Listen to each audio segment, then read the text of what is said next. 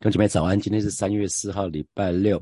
呃，我们陈根进度到了哥林多前书的第十五章的二十一节到二十六节。今天有一个题目，就是呃，按着次序啊，按着次序。那在这里个礼拜的陈根里面，我们分别提到，礼拜三我们讲到啊，当时在希腊希腊那个那个时候，哥林多教会那边有一些哲学家，有一些异端教师，他们就是认为没有死人复活哈，他们不承不承认死人复活。那第礼拜四我们就讲到，如果没有基基督没有复活的话，那我们罪的问题就很严重了。还有那个死亡就是一切的结束，我们再也没有办法看到我们已经死亡呃在主里面去世的家人哈。那昨天我们讲到出手的果子啊，所以对基督徒来看的话，死亡只不过是睡了啊，到了时候我们就会醒过来。那为什么基督徒可以有一个新的态度面对死亡呢？因为基督耶稣基督已经成了出熟的果子。那我们一直在强调出熟的果子怎么样子，那将来后来的果子也会是这样子。所以耶稣基督睡着了，然后醒过来，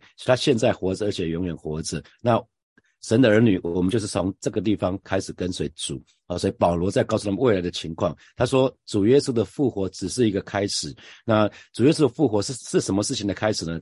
在今天的经经文里面就讲到是两件事情的开始。首先呢，耶稣基督的复活是所有。基督徒会复活的开端，哈，那二十一节就这么说：死既是因一人而来，死人复活也是因一人而来。就如同亚当，我们知道亚当是我们的始祖，人啊，上帝创造了第一个人叫做亚当，哈，那因为亚当犯了罪，那于是我们是他的后裔，我们就。因因着因着他的关系，我们就有罪性啊，罪罪性。那所以死罪的代价就是死，所以死就临到啊所有人类，全人类。那这是在罗马书的五章十二节有说，亚当犯罪后，罪就进入了世界，亚当的罪带来了死亡，死就临到了每个人，因为人人都犯了罪哈。这是在罗马书的五章十二节所说的哈，所以。呃，死既是因一人而来，死人复活呢，也是因一人而来。那指的当然就是耶稣基督哈。那耶稣基督既然从死里复活，那信他的人呢，也必要从死里复活。这是在去年成根的时候，我们成根约翰福音的十一章里面，耶稣对马大说：“我是复活，也是生命。相信我的人，即使死了，也要活过来。那凡是活在我里面，又相信我的人，必永远不死。”马大，你信这话吗？啊，那弟兄姐妹，你信这话吗？耶稣说他就是复活，他就是生命，信他的人即使死了也要活过来。那弟兄姐妹，你信这话吗？当时马大稀里糊涂的回答耶稣，他说我信，可是不相信弟弟会复活，所以这是一个很很奇很奇妙的事情。所以所以巴不得每一位神的儿女，我们都把这个话吃进去。我们我们要相信耶稣就是复活，他就是生命。所以我们相信耶稣，我们就死了之后，以后也会活过来。好，二十二节，在亚当里众人都死了，照样。在基督里，众人也都要复活啊！所以这边就讲到说，人人都有一死，因为我们所有人都属于属于亚当。这是我们还没有信主的时候，每个人都是这样的。可当我们信主了呢，同样的道理，所有属于基督的人呢，都会得到新生命啊！所以在基督里，众人都要复活。所以重点就是信主的人，在基督里面的人，我们会得到一个新的生命哈。那呃，在以佛所书的第二章的第一节就讲讲到说，你们死在。过犯罪恶罪恶之中，他叫你们活过来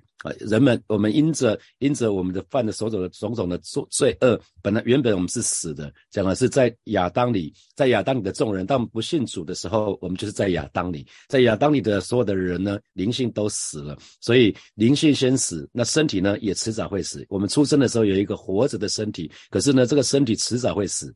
啊，可能是可能是八十年，可能是九十年，可能是一百年，看神给我们的寿命，那时间的长短。那所以在圣经里面不断在讲说，那有那些有很多人因为怕死，那一生都都成为那个奴魔鬼的奴仆啊，因为因为怕死，所以一生都做那个，因为魔鬼是掌死权的。那当怕死，就是表示我们成为沦为魔鬼的奴隶哈。在希伯来书的第二章的十四节、十五节就说了哈，上帝的儿女是有血肉之躯的人，这个儿子也就成了血血血肉之躯。刚刚就讲耶稣哈，那只有成为人，他才会死，那只有透过死亡，他才能打败那曾握有死亡权势的魔鬼。所以什么？所以耶稣透过死亡。啊，透过死亡他才能复活。那透过道成肉身，他只有先成为人，他才能死。所以这是耶稣之所以道成肉身来的目的。他只有先成为人，他才能够死，先死才能够复活，复活才能打败恶者的恶者的权柄。啊，说穿就是这么这么简单。啊，这是耶稣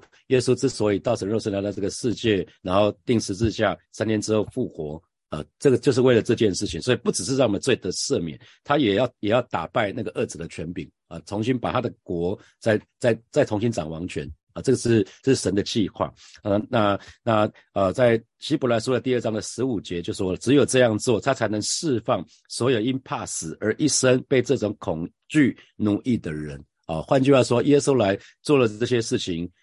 他他成为人死亡了复活了打败恶者的权势，才释放了所有因为怕死所以一生就被撒旦的恐惧所奴役的人啊，让我们不是在不再是撒旦的奴隶，乃是成为神的儿女那那所以这边就说照样啊，照样在基督里众人也都要复活啊。在新普济翻译是说，同样道理，所有属于基督的人都会得到。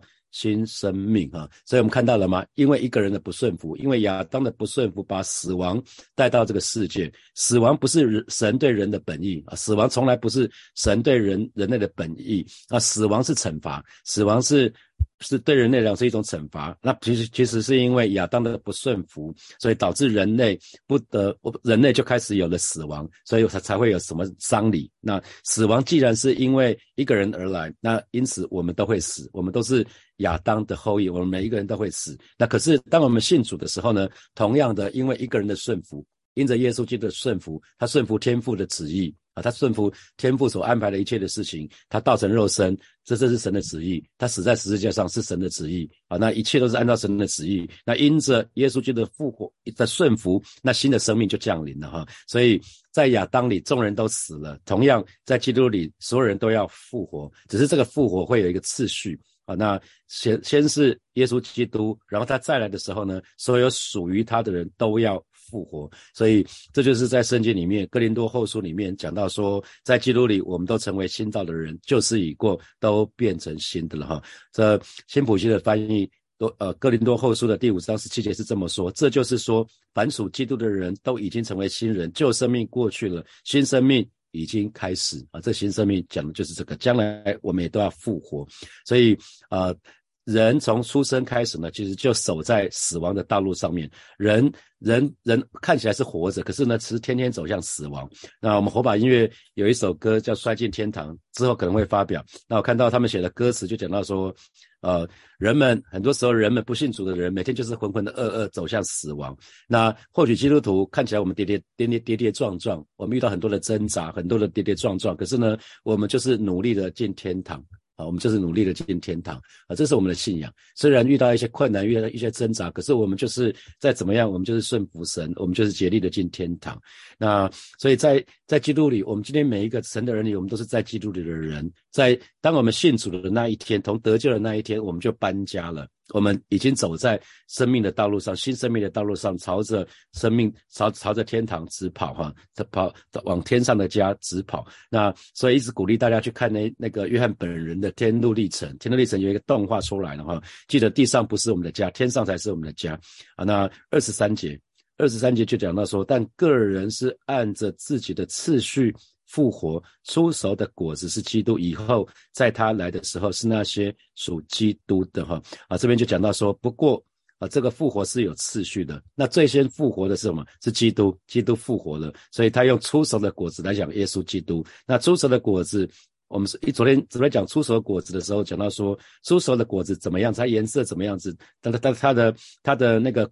品质怎么样子，后面的果子就会是这个样子。所以等到基督再来的时候呢，所以所有属于他的人都会复活。弟兄姐妹，我们都是属于基督的人，不是吗？当我们受洗归主的时候，我们就是属于基督的人，所以我们都会复活。等到基督再来的时候，那个时间就是耶稣基督再来的时候，我们都会复活。这就是为什么基督徒应该很期待，应该很期待耶稣再来啊！因为当耶稣再来的时候，我们所有属于他的人都会复活。因为如果那一天，那一天是在我们还活着的时候，那我们可能是在祷告会的时候，我们可能在敬拜的时候，在家里祷告的时候，我们就被提到天上去了。可是首先复活的人是那些在基督里睡了的人啊，就是在我们之前已经睡的人，他们会先复活啊，然后然后还活着的人呢，当基督再来的时候，还活着的人也会被提到天上去与主相遇啊，这是圣经里面讲的非常非常清楚。所以第一个复活的是耶稣基督，那接下来复活的是那些在主里面已经睡了的人。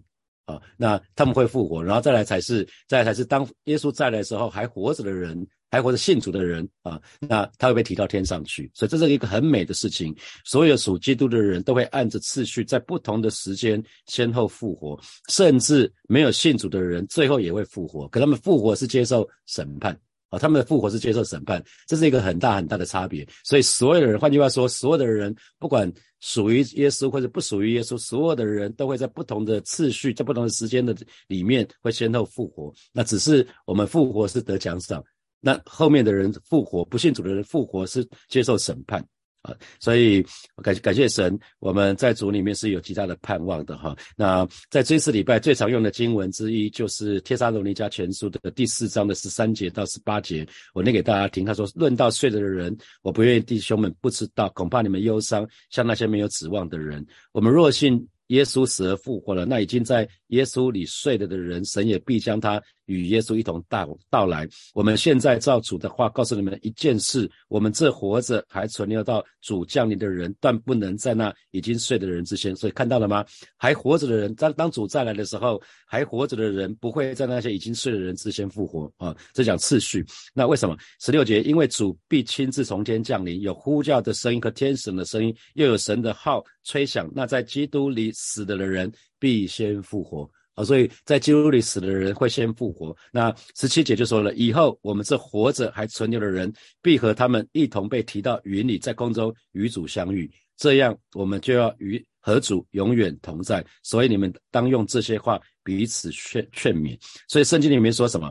这是第一次的复活，这是头一次的复活，哈，头一次的复活。在啊启示录的二十章的第四节、第五节讲到第一次的复活。他说：“我要看见几个宝座，也有坐在上面的，就并有审判的权柄赐给他们。我要看见那些因为给耶稣做见证，并为神之道。”被斩者的灵魂和那些没有拜过兽与兽像，也没有在额上和手上受过他印记之人的灵魂，他们都复活了，与基督一同作王一千年。这是头一次的复活，其余的死人都还没有复活，只等那一千年完了啊！所以非常非常清楚。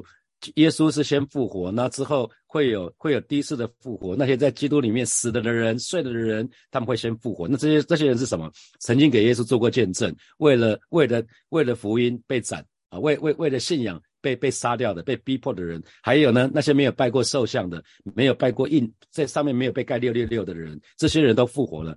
复活的人会跟与主同作王一千年啊，这是头一次的复活。那可是呢，其余的死人呢还没有复活。所以换句话说，那些不是在基督里面死掉的人，那就真的是死掉了。他们还会复活，他们最后也也会有复活的时间。那要等到那一千年以后啊。所以呃，在圣经里面讲到很多人呃，在福音书里面很多人复活，好像多加啦、那拉萨路啊，他们都是短暂的复活，所以都不算在内。那个复活都不是头一次的复活。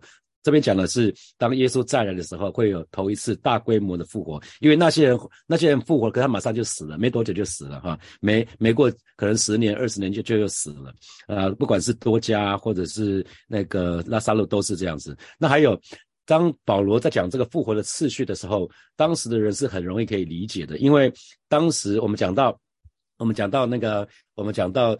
那个当时罗罗马军队，他们只要凯旋回来的时候呢，他们他们的情形，前面最前面是官那个军官军官，他们会骑着马匹进来，那后面是兵，那最后面是俘虏，他们有顺序啊。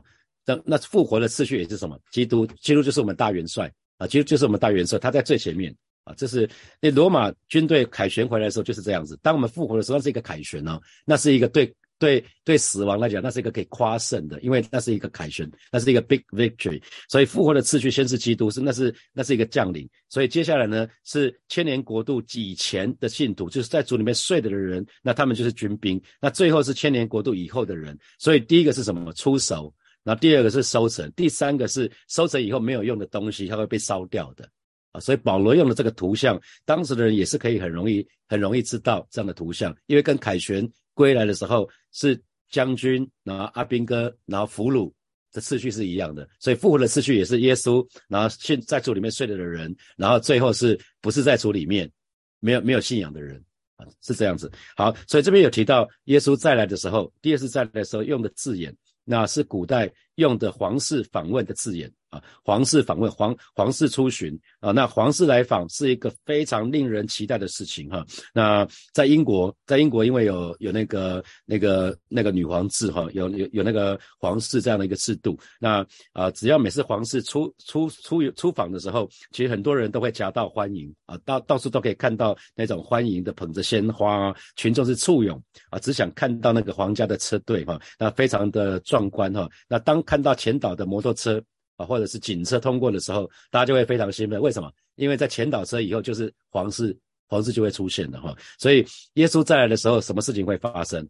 很你会看到很多坟墓变成空坟墓了，坟墓里面很多死人都就不见了，他们会出来，他们会复活了，会出来等候主啊。那那在基督里面死亡的这些人是最最先复活的这一批。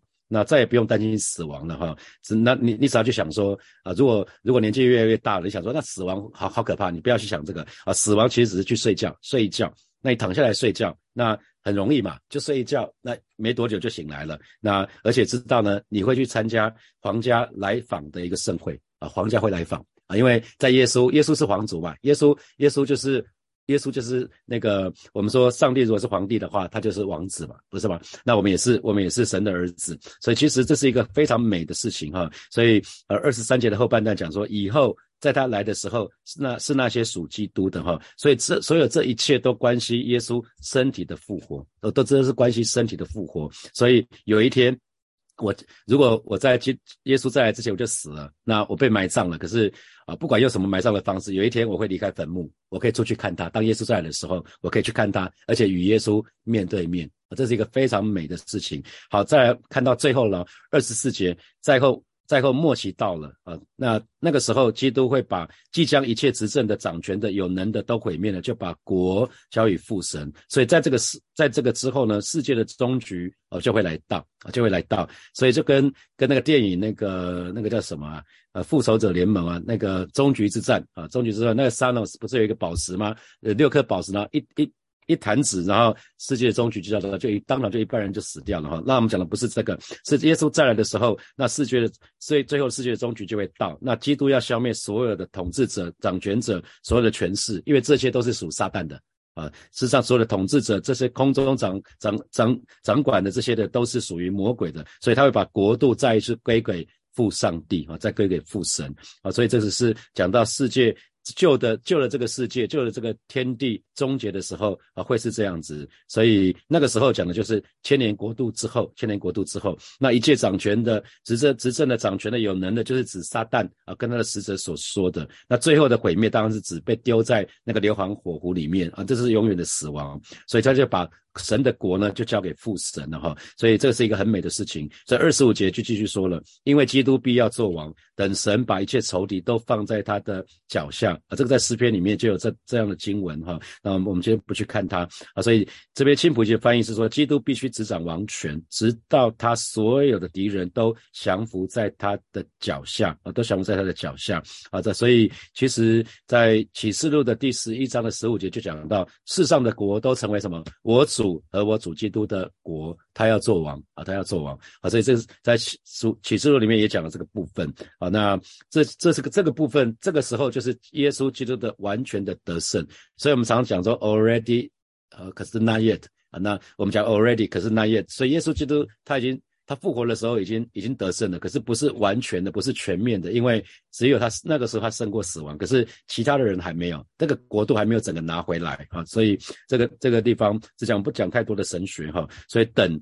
等那个时候是等到基督在千年国度的时候做王的时候，所以我们。弟兄姐妹，我们信仰是大有盼望的，因为耶稣基督就是一个得胜的君王，所以我们一点都不要害怕撒旦哈，也不要不要害怕撒旦的攻击，因为撒旦老早就被耶稣基督打败了哈。所以对神神的儿女来看的话，我们只要跟随紧紧的跟随主，我们就是在战胜的这一方，我们就是在胜利者的这一方，我们就可以凡事可以胜过魔鬼。那魔鬼魔鬼还是不断的想要带领。想要引诱基督徒啊，不要不要好，不要跟随神，最好是最好是那个信仰就停掉，或者是虽然虽然好像有信仰，可是呢，就是不冷不热啊。所以撒旦，可是当我们跟耶稣很靠近的时候呢，我们就会知道，撒旦即使从一条路来攻击我们，他也要从七七条路要逃跑啊！这是圣经里面说的。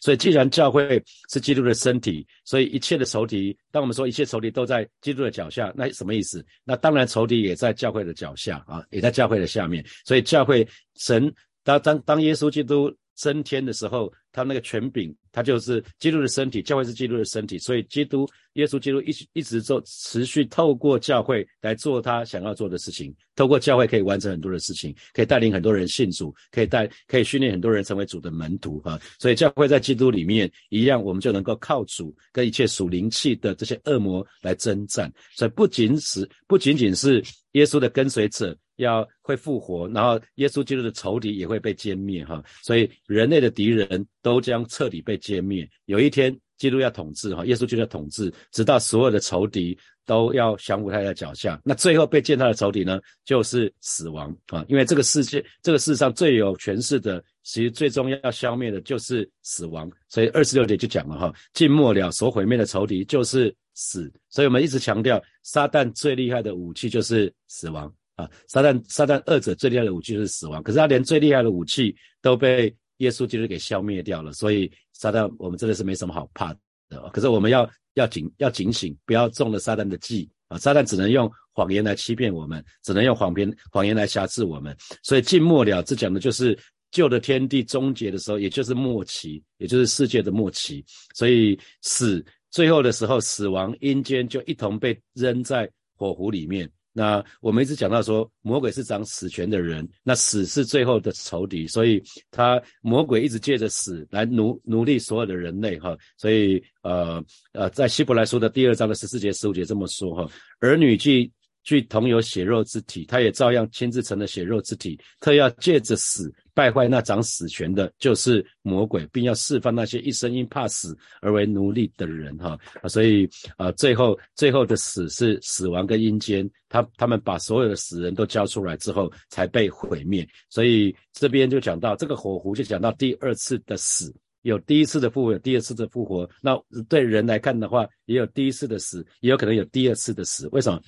在启示录的第二十章的十三节到十四节、十十五节讲到说，于是海海交出其中的死人，死亡和阴间也交出其中的死人，他们都按按照个人所行的什么受审判啊，所以所以呃，如果在死之前没有信主的人，他们。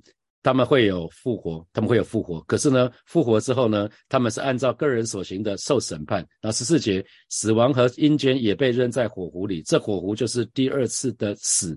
若有人名字没记在生命册上，他就被扔在火湖里啊。所以人也有可能有第二次的死。可是对属于神的人来看的话，我们只死一次啊，我们只死一次，那我们会复活。可是对于没有信、没有信仰的人，他会有第二次的死，他会有一次复活。复活之后接受审判，然后再被丢到火湖里面去，硫磺火湖里面去。这就是为什么传福音给我们所爱的家人，给我们的好朋友是如此的重要。因为当我们离开这个世界的时候，我们是肉体的生命结束的时候，就再也没有机会了，就再也没有机会。只有我们常常在讲说，福音是好消息，好消息只有在当我们的家人还活着的时候，这才是好消息。等到死掉的时候，他还没有信主。这不是好消息的，这对他来讲是一个坏消息啊，因为已经来不及了。所以神的儿女们，我们要好好的传福音啊。我们越是明白福音，我们就是越要把握时间。我们越是知道复活，我知道复活是按照次序的，我们就要更把握机会，好好的传福音，把握我们这一生还活着的时候，好好的爱主。因为有一天，耶稣会把死亡丢在硫磺火湖里面去。你明白这个意义吗？啊，因为启示录里面就把就就讲到死亡，撒旦最后就会被被丢丢在硫磺火湖里面。可是没有信教的人也是，所以有一天死亡会被摧毁，会被被埋葬。那这个时候，这个时候，这个时候就是表示什么？新天新地真的是完全到了。那耶稣就会讲到说，耶稣就会跟神说：“上帝啊，现在一切都恢复了，这是 restoration，这是真正的复兴，真正的最后的时候，所有的世界会恢复成神起初的创造。”啊，所有人都是听他话的，所有人都是在神敬拜神的。这是神神创造的人本来就是为了要敬拜他，只是因为罪进入到这个世界，人堕落了，才跟他的计划有点扭曲掉了啊，这是很可惜的事情。所以神要来恢复一切的次序。好，呃，从今天经经文里面衍生出来几个题目哈，我想大家可以呃来思想一下。好，第一题是主耶稣说复活在我，生命也在我，相信我的人即使死了也要活过来。那你信这话吗？啊，当时耶稣当时对马大说的，可是今天神的儿女们，你信这话吗？啊，第二题。在耶稣基督里面，我们都成为新造的人哈，并且将来我们也都要复活。那当我们越越清楚这个部分的话，那请问你愿意开始怎么过你现在的生活呢？我们今天在在看了这段经文之后，我们应该更清楚了嘛哈。好，第三题是，请问你会惧怕死亡吗？啊，对基督徒来讲，死亡就好像睡觉一样，时候到了就会醒过来。那这给你什么提醒？那我不知道你是不是都对于一些某些信主的、已经信主的，可是离世的家人感到遗憾。那可是，其实神的话语说，死亡只不过像睡觉一样啊。保罗说：“我不愿意你们不知道，论到岁了，我不愿意你们不知道，会有复活，会有复活。”那好，第四题，请问对于主耶稣的再来，你会抱持什么样的态度呢？你会抱持什么样的态度？你是觉得还早啊？没有关系，我现在才还很年轻，还早。这个是年年长的人比较需要去注意这个事情，还是你会觉得啊，都讲两千年了，不会这么快吧？还是你会觉得好期待哦？啊，我可以跟跟主面对面啊。当主在的时候，如果还活着的话啊，我我我是常常很期待，是不是在某一天祷告会的时候，我们就一起被提了哈？就耶稣再来然后，我们就被提了。那在敬拜当中就就被提了。然后我们已经死去的家人，在记录里面的家人，他们也可以在空中，他们也是被他们先被提，然后我们才被提。那我们就可以不只是与主面对面，也可以跟我死去的，可能是我的父亲，可能是我很很亲爱的家人，可以再见面啊？还是你觉得我信主的时间好短哦？还信主时间不够用？啊，不知道，你可以想想看，你对主再来的，在主耶稣的再来，你抱持什么样的态度？好，弟兄姐妹，我们一起来祷告哈。首先，我们就祷告，向神来祷告，复活在主，生命也在主，祈求主耶稣复活的大能要充满在每一位神的人的身上，啊，以至于我们可以好好的爱主，好好的跟随主，做主的门徒哈。那我们也跟神告白说，我们愿意付代价。耶稣这么的爱我们，让我们愿意付代价，我们愿意进窄门走窄路，我们可以全心讨神的喜悦，好不好？这个时候我们就一起开口到神的面前，向神来祷告，是吧？谢谢你今天早晨再次我们来到你面前，向你来祷告啊！是的，知道主你再来的日子近了啊！带领每一个神的儿女啊，真实的我们期待你的再来。主啊，你说复活在你，生命也在你啊！是今天早晨祈求主耶稣，你复活的大能充满在每一位神的儿女的身上，以至于每一位神的儿女啊，真的是被你的爱充满。让我们就可以开始好好的跟随你，好好的爱你，紧紧的跟随你，做主中心的门徒，主啊带领每一位神的儿女都愿意真实的付上代价。我们愿意进窄门走窄路，我们全心讨你的喜悦。哦，是的，主啊，谢谢你，哈利路亚，谢谢主，谢谢主，赞美主。我们继续来祷告，我们继续来祷告。我们真知道主在的日子近了哈，让我们都可以每一个人常常彼此提醒，好好的警醒，预备好自己，等候主的再来。我们就一起开口，啊，为我们自己来祷告。主啊，谢谢你今天早晨，我们再次来到你面前向你来祷告。老师说，看今天从今天的经文里面看到有第一次的复活，老师有有第二次的死亡。主啊，真是看到主你在日子近了，带领每一个神的儿女，我们可以更加的警醒啊，不只是预备好自己等候主的再来，更是让我们警醒的把握机会啊，传福音给我们周遭的还没有信主的家人、好朋友们。老师说，谢谢你啊，越是靠近主你在的日子，主要帮助我们，帮助我们常常想到。呃，有人会有第二次的死啊，那是一个非常可怕的事情。主要恩待每位神的儿女，让我们真实的、常常的警醒，不是我们得到救恩就好了，乃是我们愿意啊预备预备自己，人成为成为主的门徒。我们愿意预备自己，好好的传你的福音，让我身旁的人也可都可以得到这个宝贵的救恩，好好的等待你的再来。主要谢谢你，主要谢谢你，赞美你。而且我们。我们为这个礼拜的主日来祷告。这个礼拜，这个礼拜的题题目是这这礼拜是更新的一年，意向主日的第三次哈，更新的一年，我们讲的是生命的更新哈。那在我们前前面都已经讲到说，我们要要有思想的更新，要有行为的更新，要态度的更新，要话语的更新，要要习惯的更新。那最后很自然就是生命会更新。那我们求神来帮助我们，让我们对主再来的态度要被更新。我们要期待主的再来，我们我们是期待主的再来，我们渴望。复兴领导啊，不是只有我们我们的信仰，不是只有自己蒙福而已，不是都都为自己的需要祷告，乃是什么？愿人都尊神的名为圣，愿神的国降临，愿神的旨意行在地上，如何如行在天上。让我们更把神的国常常放在我们的心里头。这个是一个态度，是一个思想的改变。我们的信仰不是为了自己。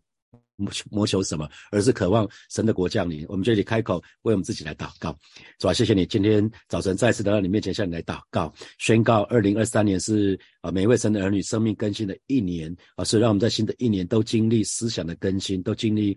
话语的更新，都经历行为的更新，都经历态度的更新，都经历习惯的更新，也经历生命的更新。而是主要带领每一位神的儿女，我们心里都有一个渴望，就是主啊，你的复兴要临到，你的复兴要临到火把教会，你的复兴要临到台湾这块土地，你的复兴要临到全世界。而是主要带带领每一个神的儿女，我们都有一个期待，都有一个渴慕啊，就是你的再来啊，就如同使徒约翰所说的：主啊，我愿你来，主啊，我愿你来啊，就是愿人都知你的名为圣，愿你的。国降，你愿的旨意行在地上，如同行在天上。这这是我们的祷告，这是我们的呼求。谢谢主，奉耶稣基督的名祷告，阿门，阿门。我们把掌声给给我们的神，阿利路亚。祝福大家都有一个美好的周末哈。然后呃，不管是今天晚上主日或者明天早上主日，我们今天晚上见或者明天见。好，那下一次的晨更就是下礼拜一早上的六点到七点，还是线上的晨更，我们就停在这边哦。好，祝福大家有美好的周末，拜拜。